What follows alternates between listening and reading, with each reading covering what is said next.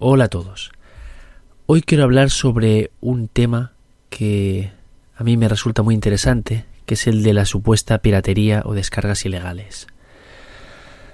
Este es uno de esos temas en los que me cuesta debatir. Es decir, tengo las ideas muy claras en mi mente, en mi cabeza, pero a la hora de organizar mi discurso, de argumentar de forma estructurada, clara y entendedora eh, mis ideas, pues me cuesta mucho.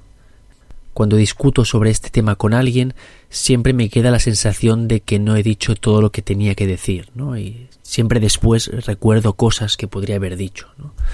Em, es un tema muy amplio que toca muchos eh, aspectos distintos. Eh, pero bueno, hoy quiero tratar solo uno de esos aspectos, eh, simplemente un par de cosas. En primer lugar, es que últimamente se, han oído muchas eh, sentencias, muchas afirmaciones sobre la ilegalidad de, las descargas a través de Internet. ahora está en pleno auge en España porque hay una ley en el Senado que se quiere aprobar, la ley SINDE, contra la piratería. Bueno, a pesar de lo que digan las GAE o las sociedades de artistas y creadores, o a pesar de ello, en España, según la ley actual, descargar archivos a través de Internet no es ilegal.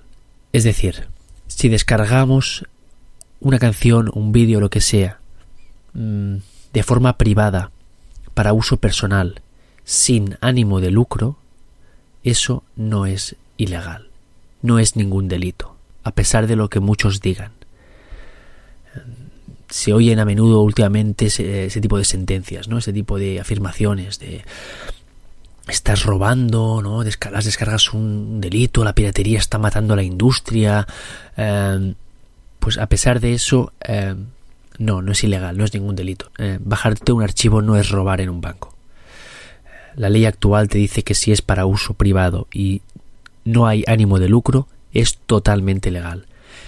Después ya entraremos en las cuestiones morales, es decir, podemos discutir si es moralmente correcto o no apropiarse del trabajo de otros, eh, no pagar por el contenido, si eso es eh, moralmente aceptable o no. Pero, hablando en términos estrictamente legales, en España, como mínimo en España, es totalmente legal bajarse un archivo de música y no es ningún delito. Lo que sí que está matando la industria es eh, el modelo actual de negocio que tienen. Ese era el tema que quería hablar. Hay artículos muy interesantes al respecto, en, las notas pondré algunos. El problema es que la industria no ha sabido adaptarse o no sabe adaptarse a los nuevos modelos. Eh, quieren seguir ganando lo mismo que ganaban antes, quieren seguir explotando el mismo modelo que les ha funcionado durante muchos años y no se dan cuenta que las cosas han cambiado, que Internet ha revolucionado eh, el mundo de los contenidos en general, eh, por lo que no puedes esperar permanecer inmóvil y sacar los mismos rendimientos que sacabas antes. La solución no es perseguir y criminalizar a todo aquel que se baja una canción o se baja una película o un libro.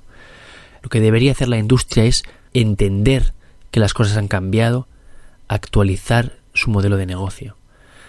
Em, la gente no es pirata porque sí, la gente no se baja las cosas porque no quiere pagar nada. Em, pero no es comprensible que hoy en día los precios de la música, los precios de las películas o de los libros siga siendo el mismo que hace años, porque sabemos que los métodos de explotación han cambiado. No puede ser que un libro digital en el que no hay imprenta, no hay gastos de papel, no hay gastos de distribución, no hay gastos de almacenamiento, bueno, no, hay, no hay, intermediarios como las librerías que se queden un porcentaje.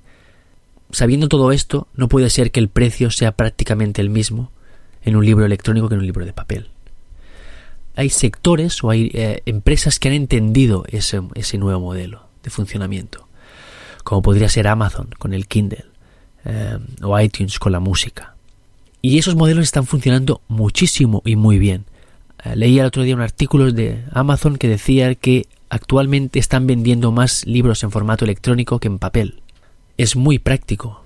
Eh, la gente que tiene un dispositivo electrónico tipo iPad, Kindle o cualquier otro Eh, te conectas a internet, buscas el libro que quieres, le das a un clic y en 30 segundos, un minuto, tienes el libro en tu dispositivo.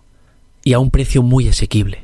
Eh, he comprado varios libros en Amazon y, y he pagado entre 5 y 7 de euros por libros relativamente actuales o incluso actuales. Pagué creo que eran 9 dólares por el último libro de Dan Brown, que yo mismo compré también en papel unos meses antes. La versión en papel que compré del último libro de Dan Brown en Estados Unidos, en Amazon, con los portes incluidos, me costó, creo que eran el 14 euros.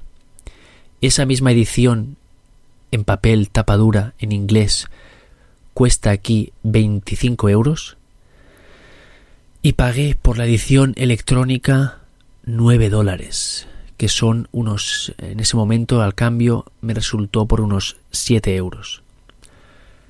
Y lo tuve el momento. No tuve que esperar las tres semanas que tuve que esperar para que Amazon me lo enviara desde Estados Unidos. Eh, es un modelo que funciona. Eh, lo mismo con la música comprar música por iTunes a un precio asequible. La gente está dispuesta a pagar cosas que consideran justas. Eh, otro ejemplo, eh, en el caso del software, eh, yo tengo un PC y un Mac, tengo Windows XP en el ordenador principal, que es el PC, y tengo Mac MacOS 10.6 en la última versión del sistema operativo para Mac en el portátil. Me planteé hace un tiempo actualizarme la versión de XP al Windows 7, pregunté precios y me costaba más de 200 euros. Eso me parece una barbaridad. Eh, pagar ese dinero por una actualización del sistema operativo. Eh, por lo tanto, o me lo bajo de forma gratuita o me quedo con XP. Yo no pago 200 y pico euros por actualizarme el sistema operativo. Un caso distinto es el de Mac.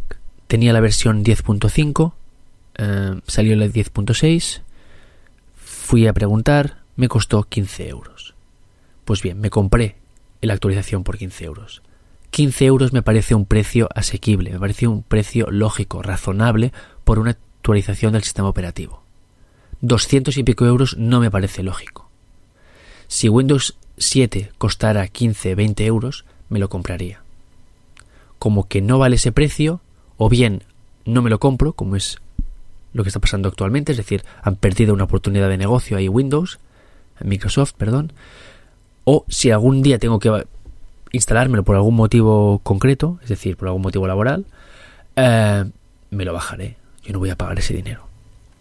Esa es la dirección en la que debería ir la industria, en ofrecer contenidos a un precio razonable. La gente realmente no quiere piratearse las cosas. Es un coñazo tener que bajar eh, tienes que esperar lo que tarda en bajarte una película, lo que tarda en bajarte eh, un, programa de software, a veces no es lo que tú querías, tienes que volvértelo a bajar porque no funciona, etcétera, etcétera. Si tú, si el producto que quieres te cuesta poco, te cuesta un precio razonable, vas a comprarlo. Es mejor vender 2 millones a un euro que 5.000 a 100 euros. Em, el modelo de, iTunes, por ejemplo, con las aplicaciones para iPad, iPhone, eh, etcétera, está siendo un éxito espectacular hay gente que se está forrando vendiendo aplicaciones a un euro o a un dólar. Es muy barato, pero es que venden tantas eh, aplicaciones que los beneficios son espectaculares. Eso es lo que la industria no entiende, o, una parte de la industria, como mínimo la española, no entiende. Eh, intenté eh, comprar un libro en español para el iPad. se anunciaba en televisión que existía la versión electrónica y la versión en papel.